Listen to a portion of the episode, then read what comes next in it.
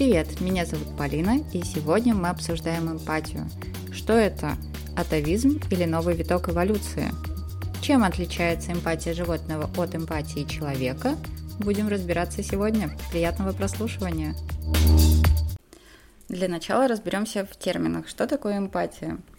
Эмпатия – это переживание эмоционального состояния другого вида, скажем, человека, другим видом либо человеком.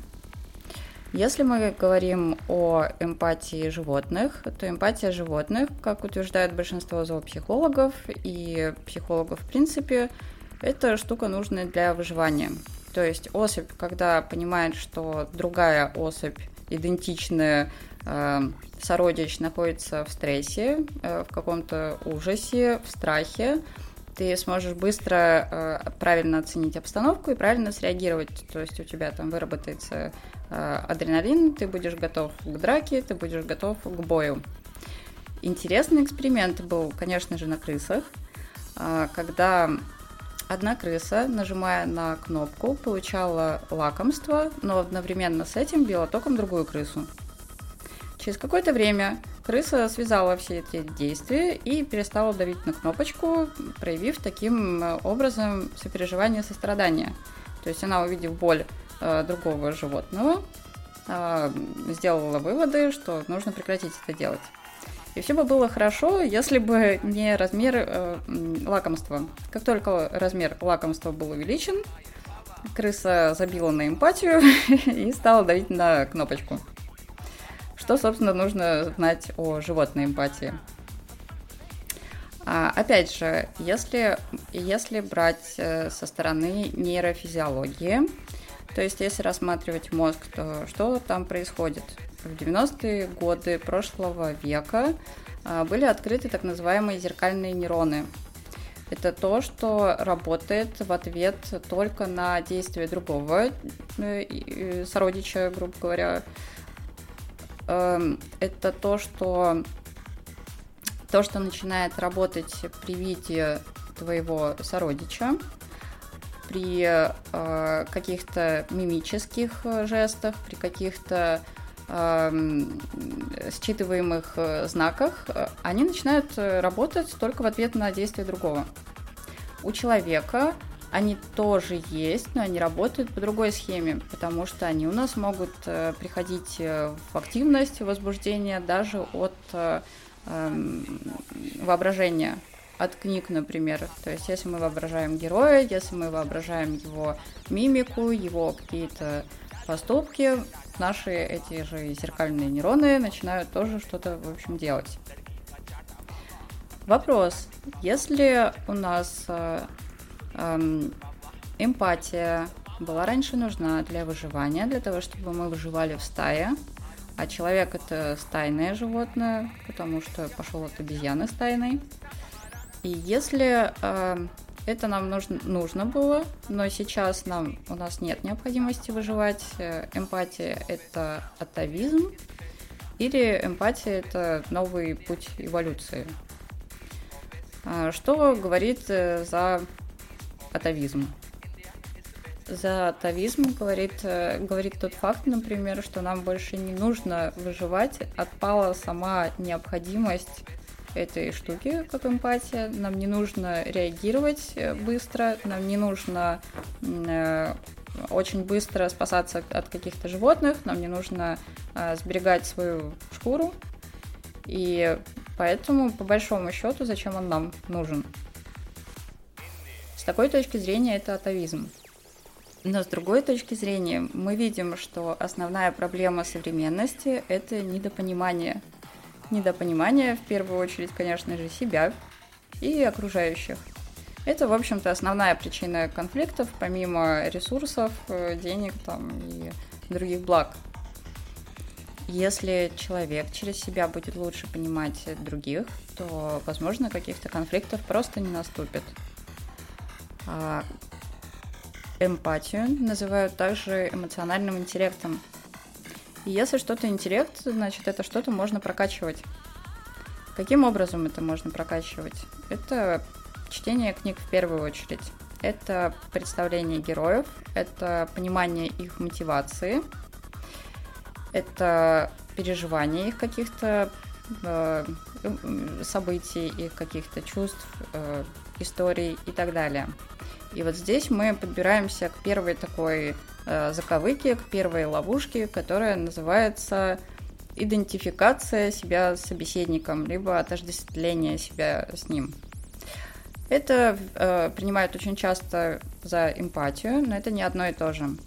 Начинается это, во-первых, с детского возраста, когда кому-то в песочнице дали лопаткой по голове, и ему, значит, мама объясняет, нужно извиниться. А извиниться нужно зачем?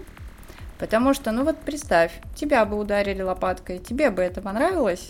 Ребенок нет, конечно. И, соответственно, и всю оставшуюся жизнь тебя учат ставить э, себя на место других, побывать в его шкуре, то есть поставить именно себя э, на его место не почувствовать, не понять, что он чувствует в этой ситуации. У него были свои мотивы, и как-то у него вот сейчас по этому поводу какие-то ощущения, чувства и так далее.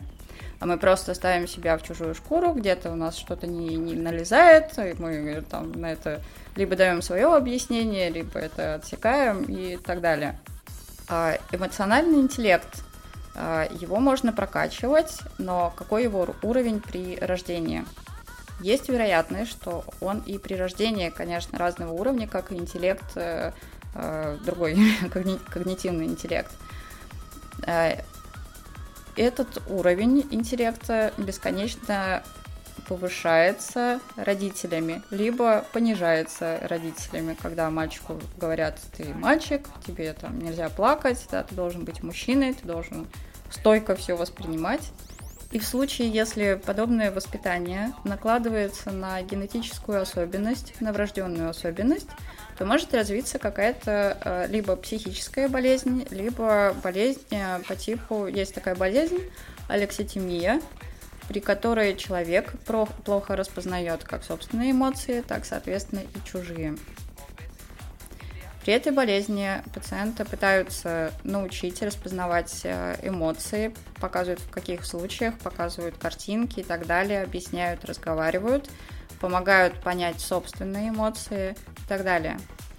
Обратная сторона – это люди, у которых э, при, скажем, рождении был повышенный эмоциональный интеллект, плюс они достаточно много литературы читали, еще что-то, у них какие-то событий было много, и у них получилось э, сложилась психика таким образом, что они практически переживают вообще все. То есть они какие-то трагедии, любые новости, все-все-все, э, проблемы соседей, они прикладывают к себе и бесконечно страдают.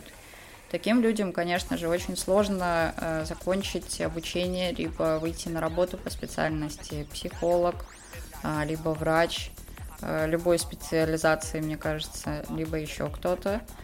А, потому что ты будешь эти все проблемы бесконечно примерять на себя, и оказываясь в этих же эмоциональных состояниях, ты будешь плохо а, помогать человеку. Ты будешь не очень эффективен как специалист, поскольку ты будешь все это переживать.